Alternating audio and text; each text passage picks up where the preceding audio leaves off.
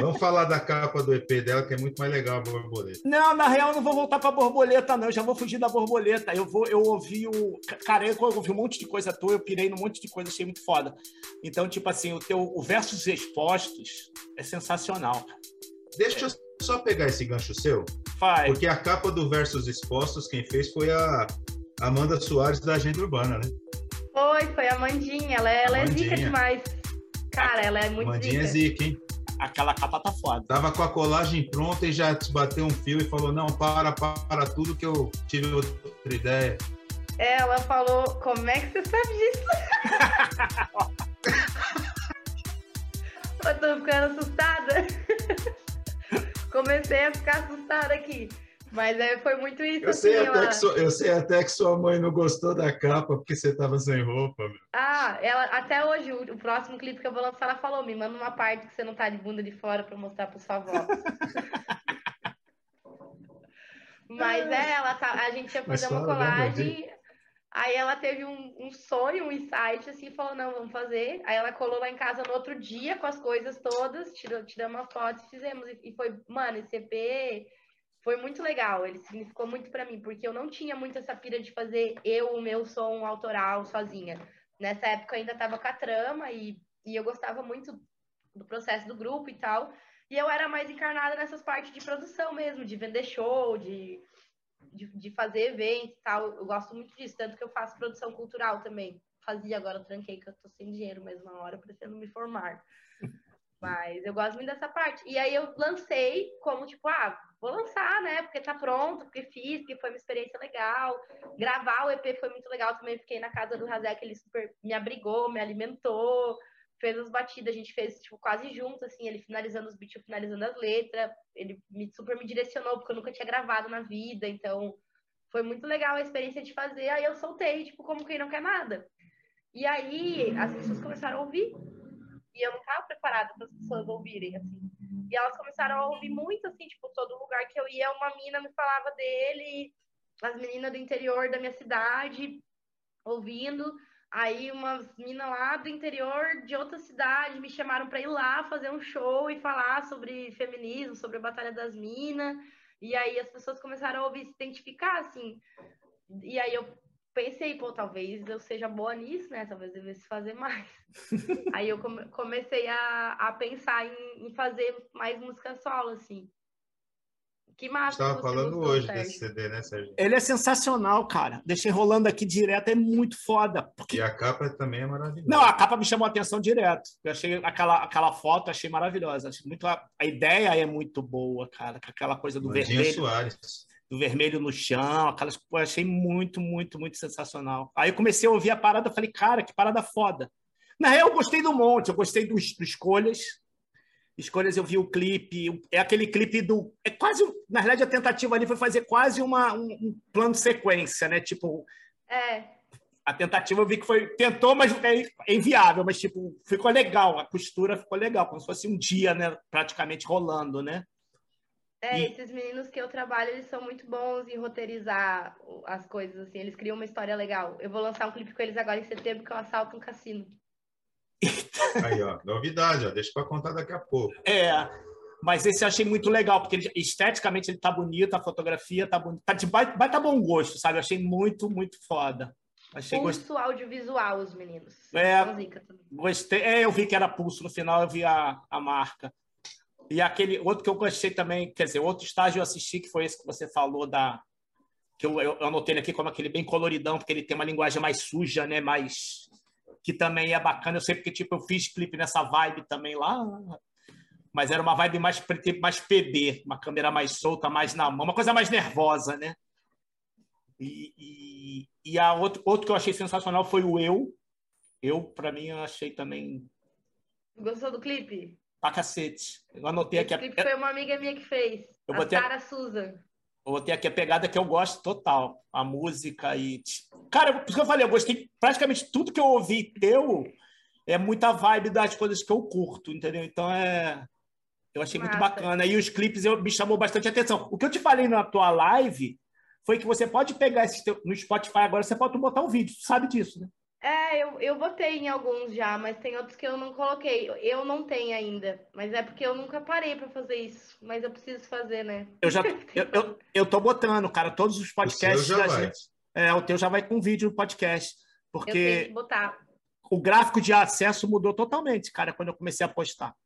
É, eles, eles priorizam os que tem Canva. Mas esse clipe do Eu, ele é muito massa, porque ele foi totalmente baixo orçamento, assim. Eu fiz no apartamento de uma amiga, ela e o amigo dela foram os figurantes, a Sara que fez. E a eu... Sara não tem, tipo, os melhores equipamentos do mundo, assim. Ela que montou todo o roteiro, a estética, tudo. E ela faz música também, então ela é uma artista muito incrível. E foi o primeiro clipe que eu gravei, foi o segundo clipe que eu gravei com ela, e tipo, foi um clipe que eu fiz só com uma mulher. Então, para mim, significou muito, assim, né? Eu gosto muito de trazer mulheres para trabalhar comigo. Ô, ô Andrés, você falou de quando você conheceu o Razek, mas você só conheceu ele porque você veio para São Paulo visitar uma amiga, uma amiga e trombou o Júpiter, né? Isso. É, eu, o Júpiter me levou para dar um rolê e ele foi super sangue bom comigo. Ele me apresentou todas as batalhas, me levou para vários rolês. Fui batalhar no Point, daí conheci os meninos ali da banca da calçada. Batalhei no Brooklyn com ele também, então tipo, ele super me recebeu. E aí eu postei no Facebook assim, cara, tô em São Paulo. Alguém me lança umas batidas aí. E daí ele comentou, o Razek comentou, falou, bora, cola no estúdio. E aí eu olhei o perfil daquele cara, aquele barbudo, aí eu falei, carai, será que eu vou na casa desse louco? aí eu peguei o link do perfil, mandei para uma amiga minha que eu tinha amigo em comum, eu falei, amiga, você conhece esse cara aqui? Você sabe se ele é sangue bom? Aí ela falou: não, ele é um querido, vai lá, que ele é muito massa e tal. E daí eu fui, daí a gente fez Consequências, foi a primeira música que eu gravei com ele. E aí a música ficou, eu fui embora, ficou, foi muito legal, eu curti, daí lancei ela, continuei em contato com o Razek, a gente virou amigo, né? Eu fui para São Paulo mais algumas vezes.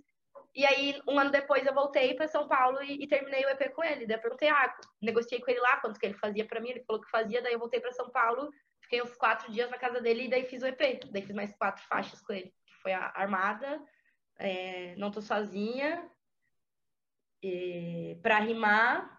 É, e Consequências, são quatro faixas que eu já tinha feito. Daí fiz mais três e fechei o EP com ele. Daí, tipo, voltei um, um ano essa, depois mas essa, Mas essa vez que você veio pra cá, você não veio de carona, não, né? Eu não lembro, cara.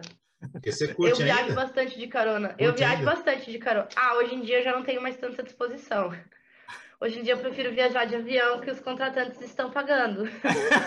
Mas como não acontece com muita frequência, quando precisa eu vou de carona.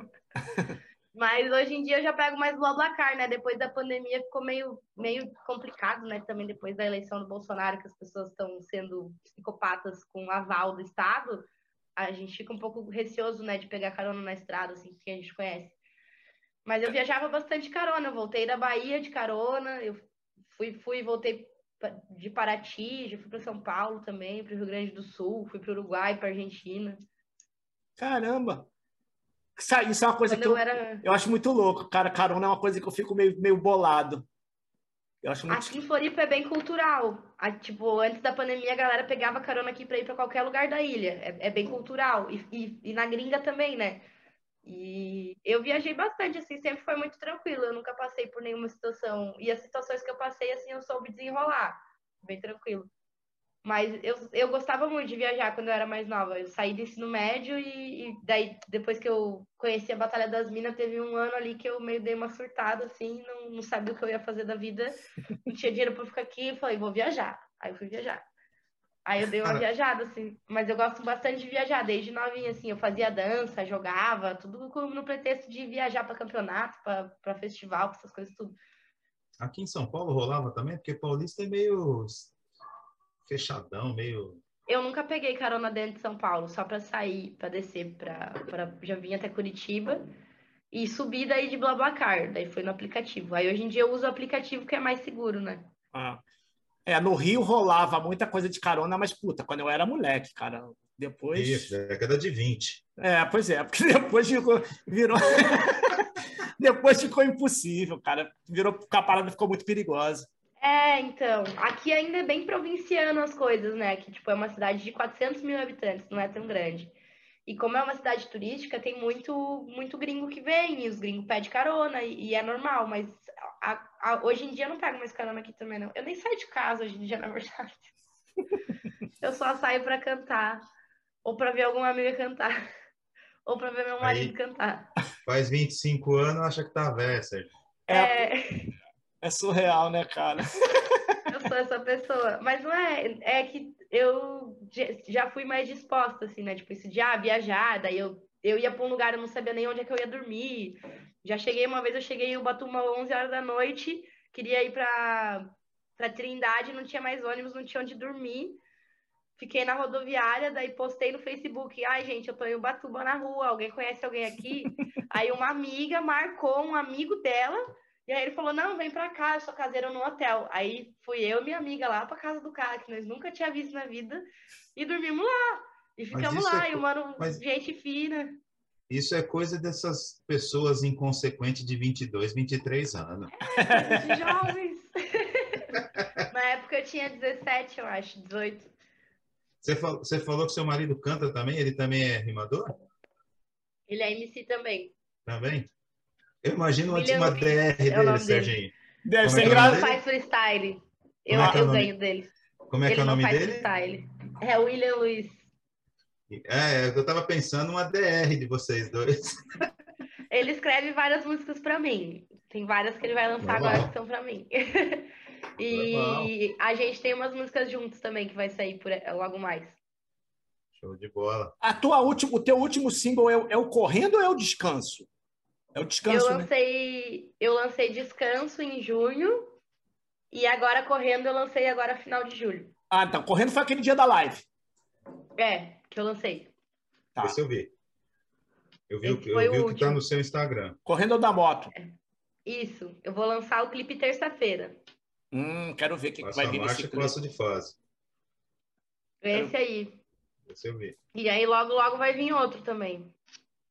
Você vai entrar naquela vibe de fazer, porque tá, tem um monte de gente vindo aqui e falando assim, não, mas a nossa meta agora é fazer um clipe, uma, um, uma música por mês, música. um single é por mês. É a meta de todo mundo no mercado da música, porque é isso que as plataformas querem. É muito...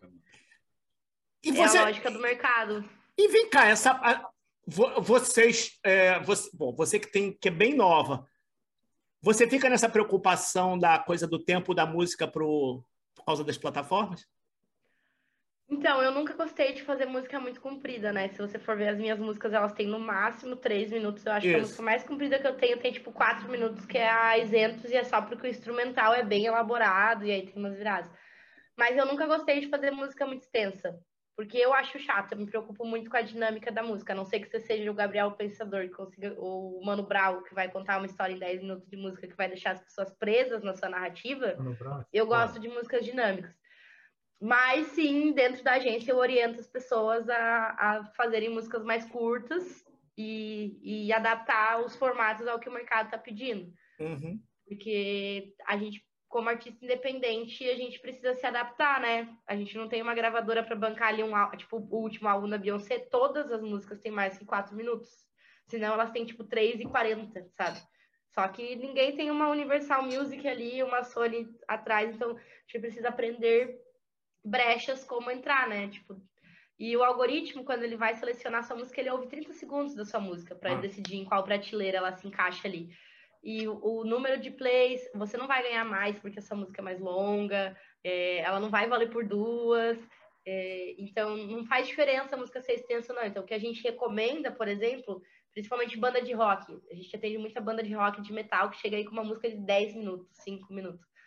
Faz uma versão curta comercial para venda e depois lança um álbum com a versão estendida. É na, show, né? é, na real, sabe o que está rolando? É porque aquela coisa, a gente começa a voltar lá, volta a fita, aí a gente pega lá atrás, década de 80, comercial, quando você ia lançar um comercial foda de um produto, primeiro os comerciais eram foda mesmo, foda literalmente, e eram comerciais assim, de um minuto, e entrava assim no break do Fantástico. Só que antes deles fazerem isso, eles soltavam vários teaserzinhos de 5, 10 segundos durante a semana na programação para já te instigar para você ver a porra do. Então era. o inteiro. Exatamente. Que não é o conceito de cinema, né? Que é bem essa vibe também. Você vê o trailer para você ficar com vontade de ver o filme, né? Então, na real, acho que a música está caindo nessa. A minha, a, minha, a minha, pergunta foi, sabe, por causa de quê? Tipo assim, criação. Eu sou, eu sou, eu sou designer. Então, eu trabalho com criação desde que saí da mamadeira. É, eu acho muito louco virar para mim e falar assim: olha, você só pode criar um vídeo de três minutos, não pode ter cinco. Mas eu não consigo dimensionar a minha criação, né? Então, por exemplo, quando a gente fez o clipe do Rapa, o clipe era para ser muito maior. E a música do Rapa é grande. Ela tem acho que cinco minutos e pouco. Era para. Tipo assim, é, o que eu digo é o seguinte: eu acho muito difícil você limitar a criação ao, ao, ao antes de você criar, né? Uma coisa é tipo assim, é, você me dá a música e eu tenho que criar o um audiovisual para ela. Beleza, é uma coisa. Agora, eu sair do zero e ter que limitar a minha criação, ah, só pode ter dois minutos, três minutos por causa do algoritmo, eu acho muito louco. Mas... É, eu acho que eu acho que as plataformas digitais e, e essas, esses bons hábitos que a gente recomenda para o artista, eles entram muito nessa ideia da, da massificação, né, do, da cultura de consumo e dessa cultura de consumo desenfreada, tipo, cada vez mais coisas e mais vazias para serem consumidas de forma mais rápida e sempre mais, mais, mais. E, e isso é bem complexo, né? Porque hoje em dia as músicas elas são criadas realmente assim, você tem uma fórmula, uma fórmula exata de sucesso que tem que ter tantas linhas, tantos refrões, que tem que ter majoritariamente essas notas que dentro da playlist que ela quer entrar toca majoritariamente esse mood. Então você faz uma música pré-pronta naquele molde para ela fazer sucesso dentro daquilo. E aí você injeta grana nela e ela vai dar certo. Porque o algoritmo tá falando, né? Então a, a lógica do mercado musical hoje em dia funciona assim. Não tem romantismo nenhum. Uhum. Só que na contramão a gente tem isso, né? Tem os verdadeiros artistas que fazem esse movimento de contracultura, né? De, e de resistência cultural. Eu acredito que a gente precisa se adaptar para sobreviver, né? Mas eu não acho que a gente precisa se limitar. Por exemplo, eu não preciso fazer todas as minhas músicas de dois minutos e meio. Eu posso fazer uma música de cinco. Mas se eu quero fazer com que a minha mensagem chegue a mais pessoas, eu preciso ter uma música de dois minutos e meio, porque uma pessoa que não conhece o meu trabalho não vai ver. Uma pessoa que não conhece o seu trabalho, ela vai ver um clipe seu, ela não vai ver um longa-metragem seu uhum. de início. Então a gente precisa ter táticas para se inserir né? E para conquistar esse público e essa nova, essa nova forma de, de consumo. Eu sou muito defensora e muito militante de, de reorganizar a forma como a gente consome arte, entende? Eu acredito muito nas células de cultura, eu acredito muito nas redes de cultura e eu acredito muito na autonomia, que a gente tem que se conectar e, e começar de pequenos lugares para ir expandindo essas organizações. Tipo, tudo que eu faço hoje em dia eu faço com pequenos produtores, eu fecho com marcas independentes, eu chamo artistas locais para produzir comigo, então eu acredito que começa aí. A gente mudando a nossa lógica de consumo. Tipo, se eu posso consumir do pequeno produtor, seja ele o cara da feira de orgânicos ou o músico da minha cidade, eu vou propagar essa lógica. E isso é uma coisa que eu defendo, e inclusive nas minhas músicas do meu trabalho, que eu tento passar para as pessoas que me escutam. E, e, eu acho que começa dali mesmo. Parece um esforço pífio em cima de um sistema com milhões de, de dinheiros injetando ali, te, te obrigando a consumir uma coisa em massa. Mas se eu não acreditar nisso, amigo, eu não sei o que fazer. Daí eu, aí eu não sei para onde correr, eu não sei qual vai ser a nossa alternativa, sabe? Então eu tento usar muito de forma inteligente essas informações que eu tenho, sem uhum vender a minha arte ou a forma como eu crio. Mas eu entro muito nesse teto também, tipo, uma música por mês. Eu tenho música para os próximos dois meses depois, eu não sei o que eu vou fazer.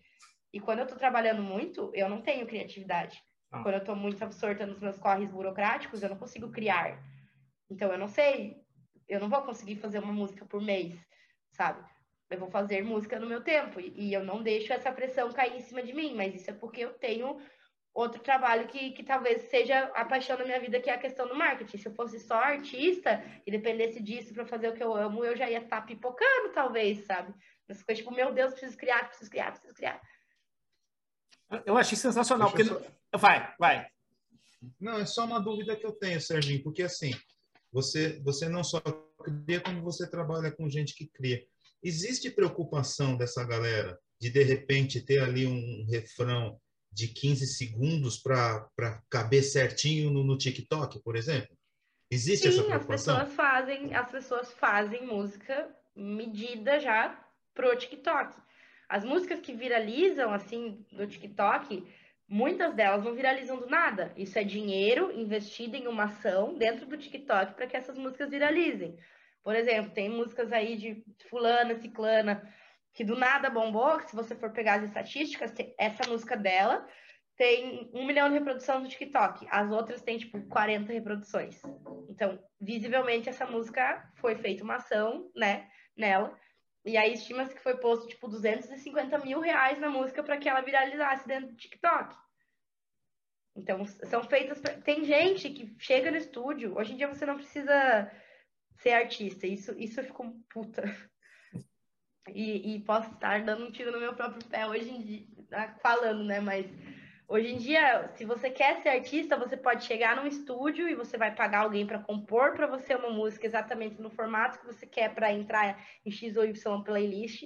Você vai fazer a gravar na sua voz e aí você vai pagar alguém para ajustar a sua voz, para mixar, para masterizar. Aí você vai pagar alguém para te ensinar a lançar ela e te ensinar como se portar para fazer o seu branding, criar personagem que você tem que ser para vender aquele tipo de música.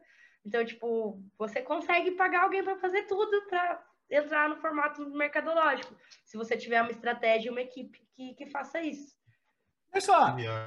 Não, mas isso não foge nada do audiovisual, tá? é igualzinho. Tem um monte não, também. É, Tem espero um... não estar massacrando os sonhos de ninguém com essa conversa, mas o mercado é um mercado como qualquer outro mercado. E não. aí a gente tem. A diferença é que na arte, como em qualquer outro lugar, talentos genuínos se destacam, né? Sim. Pessoas que são talentosas genuinamente se destacam, como em qualquer outro mercado, né? A gente tem pessoas que, que compram o seu sucesso, mas quem realmente é, tem o. Eu não gosto de falar dom, porque eu não acho que é dom, mas quem realmente tem a, a, a, aquela expertise de fazer aquilo se destaca, independente de ter uma grana ou não. A pessoa só precisa aprender a, a aproveitar as oportunidades dela, né? Então, tipo, na, na arte, eu acho, ainda acredito muito na arte genuína, né, e verdadeira das pessoas que criam. Acho que tem muitos artistas hoje em dia, e posso citar vários deles aqui, como a Lineker, a Linda Quebrada, o Emicida, o Criolo, que são genuinamente artistas, realmente, que fazem sucesso. E que vão na contramão de toda essa lógica massificada de consumo, né? Mas o que. Não, mas eu, na eu perguntei essa coisa do, do, do, dos formatos, porque, tipo assim, ela tem um perfil totalmente é, vou, vou, chamar de. É que é meio meu lado, eu sou contra sistema. Então, tipo, é uma coisa que me incomoda toda essa coisa. Você tem que fazer assim, eu já fico puto, eu já não quero fazer. Eu já acho que não tem que fazer. Que é um pouco a vibe do Roma também. O Paulo também acho que é meio nessa mesma linha. Que, tipo, sabe, essa coisa de, de você se formatar. Então, é uma coisa que me incomoda pra cacete. Olha, tem que ser assim para você fazer isso, isso, isso. E eu acho isso uma coisa muito louca, porque para mim já não é mais arte que é feito, não é, não é, cultura, não é porra nenhuma, é é um biscoito, é uma bolacha, é um é, bolacha, sabe? com certeza. É, então é aquela coisa que você vê, aquela coisa que a gente estava falando, todo mundo que vem aqui de música fala a mesma coisa. Não, a pessoa fica aqui, ah, essa aqui eu não gosto, essa aqui eu não gosto, essa aqui eu não gosto. Que é isso, sabe? Não é, você não consome mais nada. Então é uma coisa muito. Eu, eu, acho louco, porque, tipo assim, você, quando faz uma letra, você está pensando na letra, né? Você está pensando na história que você quer contar ali, a mensagem que você quer passar e tudo. Se a pessoa não ouvir, ela não vai entender a tua letra. Não vai entender. Então, tipo, eu acho que tudo tem que brigar por essas pequenas bolhas mesmo, para tentar ver se essas pequenas bolhas fazem uma coisa mudar, porque eu, eu não vejo eu não vejo futuro nessa linha como está tá se virando, entendeu? Na realidade, a gente está ancorado em plataformas que fazem dão estão dando a regra e a gente está se formatando a elas, na real. Cara, é bem isso, né? Eu sou, tipo, eu, eu tenho uma opinião muito parecida, mas eu também entendo que não dá pra gente ficar batendo cabeça, sabe? Eu, eu sou muito prática na, na minha forma de analisar as coisas. Eu tenho é até difícil a gente expressar esses, esses pensamentos, né? Mas hoje em dia tudo é muito mecanizado, né? Tipo, tudo tem, tem esse, esse, essas regras, né, pré-ditadas. E a gente está inserido nesse lugar e a gente tem que sobreviver, né? Não, eu acho que tem que segmentar, pagar as contas. É. E é, eu, eu, tenho que pagar a conta. Pagar a conta, eu vou me formatar, eu vou ter que fazer isso. Não tem jeito, que é o único jeito de botar pagar minhas contas no final do mês. Beleza. Mas o lado artista é que eu fico louco, que tipo, é uma coisa que me, me incomoda. Então é. Então, quando eu falo com o Paulo, ah, a gente tem que montar, os nossos vídeos não estão engajando porque a gente tem que passar uma mensagem em 10 segundos. Porque se eu em 10 segundos não falar o que vai acontecer no vídeo, a pessoa não vai ver mais o vídeo. E você vai pegando as estatísticas, você fala, cara, você pega os gráficos lá de YouTube tudo, você fala, não é possível. Aí a gente soltou um vídeo no TikTok que chegou agora, foi o nosso recorde, 130, 130 mil visualizações. E é um vídeo que tipo, a gente gravou a primeira temporada, um amigo meu que é dublador. Dois anos atrás. Há dois anos atrás, um dublador, eu, peguei, a gente, eu montei 15 segundos do cara para encaixar lá no TikTok. O vídeo está com 130, 35 mil visualizações, assim, do nada. Puf, não botamos um tostão, nada. Só que no primeiro do primeiro segundo o cara fala assim: não, mas a voz do Stallone, porque ele faz a voz do Stallone. Aí ele fala sobre a, a dublagem que ele faz. Eu acho que tipo foi um gancho de nego parar e falar, pô, o cara tá falando do Stallone. Aí foi. Aí a gente botou uma outra dubladora que teve com a gente, que é a mesma pegada, não virou. É porque as redes e algoritmos é muito sobre gatilho mental, né? Eu acho que uma coisa que a gente pode fazer para para tipo re tentar reverter essas coisas é, é, realmente entender como usar essas ferramentas ao nosso favor e estudar muito essa questão de comportamento, né, é, de programação neurolinguística e, e, essas ferramentas todas que, que as redes já usam contra a gente, né? Pô, aquele documentário lá, rede social, meu Deus, quando eu assisti aquele negócio, eu me senti uma idiota. E eu percebo o processo de emburrecimento, sabe? Porque quando eu era jovem, eu li um livro em dois dias, cara, porque eu, ah, é eu amo romance policial. Eu sou jovem ainda, eu sei, eu sou muito jovem. Mas quando eu era criança, eu amo romance policial. Então eu amo Agatha Christie, eu amo Sidney Sheldon, eu adoro esses livros. Eu odeio Sidney Sheldon. Eu odeio o Paulo Eduardo. Você não é a única. Brincadeira, Paulo. Eu quero ler o seu livro, Paulo. Quando você lançar, você, você avisa aí quando tiver a pé a pré-estreia para eu ir lá pedir um autógrafo. Te mando um, um prazer. Então, mas, tipo, quando eu, eu, era criança, eu lia um livro desses em dois dias, cara, um livro de 300 páginas, porque eu queria saber o final da história, eu varava madrugada lendo.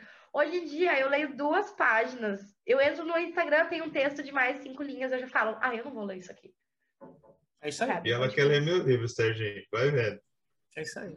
É, é realmente uma forma de, de emburrecer cimento, né, cara? Tipo, então a gente tem que entender realmente como passar as informações de forma cada vez mais dinâmica, porque as linguagens de comunicação estão mudando.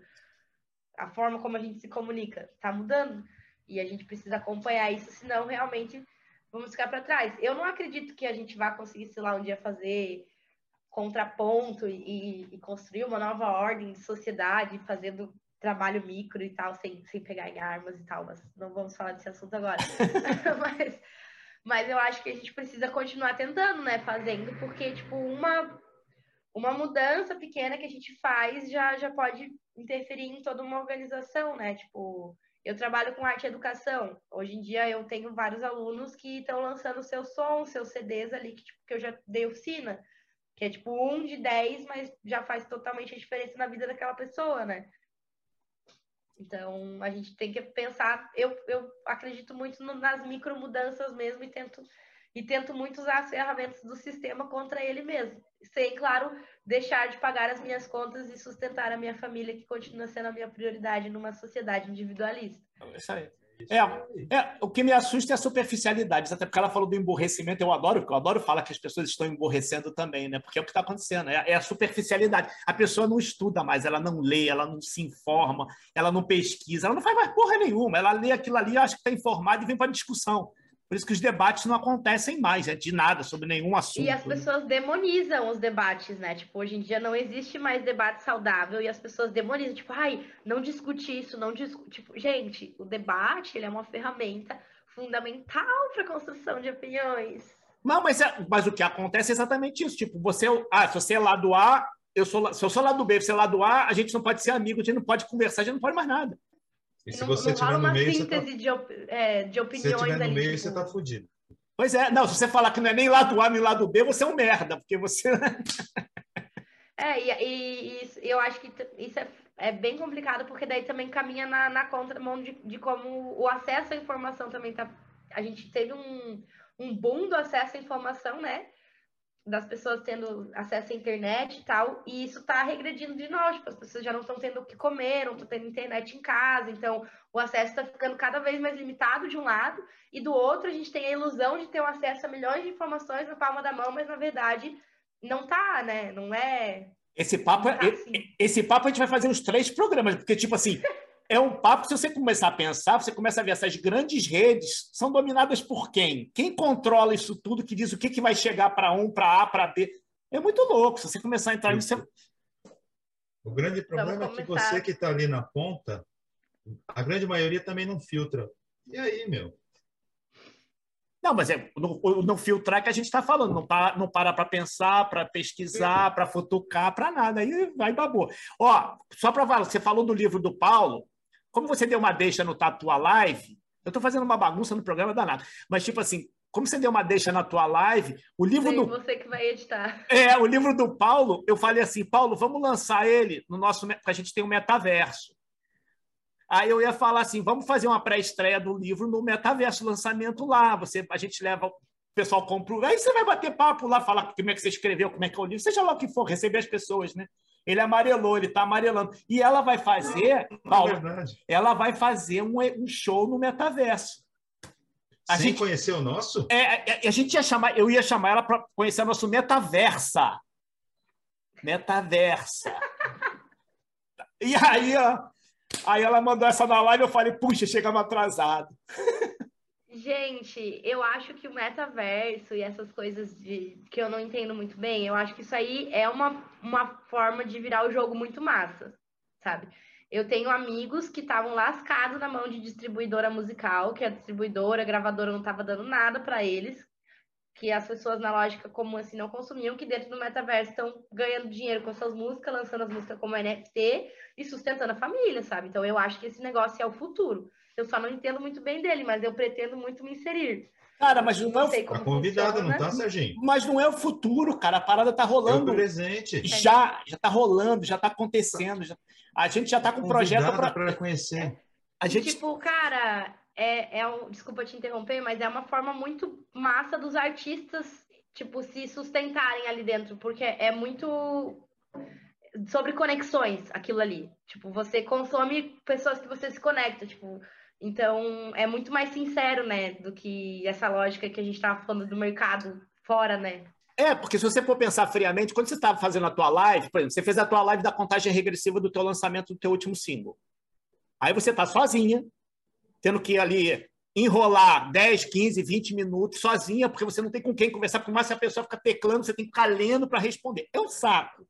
A gente não gosta de live, a gente vai até para fazer uma, mas a gente está adiando há três anos de fazer uma live, a gente nunca fez. Porque a gente, a gente se conhece, mas não vai prestar. Então, aí, o metaverso, você simplesmente você vai estar tá lá e as pessoas vão poder estar tá lá falando com você. Metaversa. Metaversa, é. então, não, tem que fazer a pré-estreia lá. Então, então, aí, tipo, então a gente já está convidando alguns músicos que estão vindo aqui eu falei, gente, vocês não lançam no Spotify? Então, fazendo, no dia que você lançar no Spotify, no dia seguinte, você lança lá no, no metaverso, que você pode estar com um vídeo gravado, ou você pode estar só com áudio rolando do Spotify, com o play, você não precisa tocar lá na hora.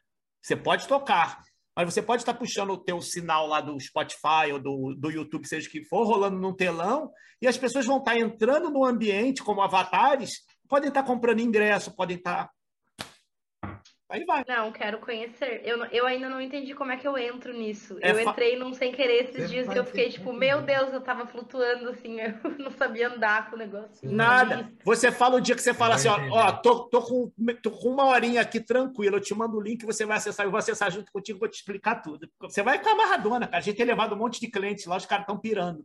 Não, eu amo, eu tô louca pra, pra me inserir nesse universo, porque eu acho que, que é, é isso. Eu acho que ali, tipo, é uma, uma forma de, de você fazer um, uma contracorrente, assim, a, a, a, tipo, a minha amiga, ela vende NFT ali, vende arte digital, se conecta com uma galera, sabe? Serginho, olha a hora, Serginho. É, pois é.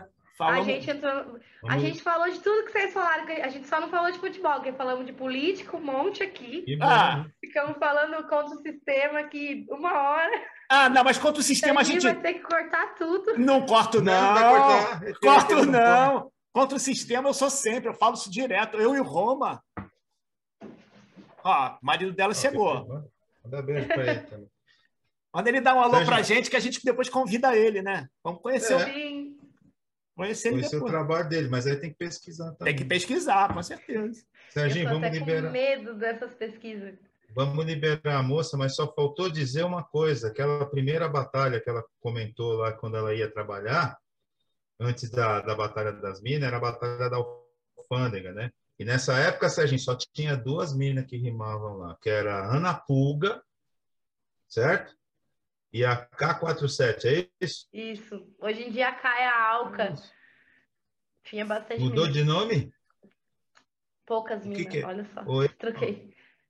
É, a, hoje em dia o nome da K47 é Alca. Aí tinha poucas minas. Tinha a Ana Pulga, a K. Aí tinha a Clandestina também que começou a rimar depois, que veio depois, que foi a, a, uma das amigas que fundou a Batalha das Minas, junto com a QR, que é a, a Paula, que, que rimou comigo lá, a Gabi e outras meninas. Mas era bem difícil delas conseguir espaço ali. Clandestina é um nome ótimo, né? Eu achei sensacional. Ah, ela adorei, tem um trabalho incrível. Ela é uma amiga minha, ela é MC de funk proibidão. Aí ela fala sobre sexualidade da mulher. A gente tem uma música juntas que se chama Siririca. Ah, eu vi. Eu ouvi ela hoje. É, esse trabalho também foi a Sara que gravou o clipe também. A menina mas, cara, mas é bem, a letra é bem legal. É real aquilo ali. Sim, é super educativo. Todo lugar que eu vou, as mulheres cantam, elas adoram essa música. Pois é, pois é. Então, mas, ó, clandestina, estamos te esperando, filha.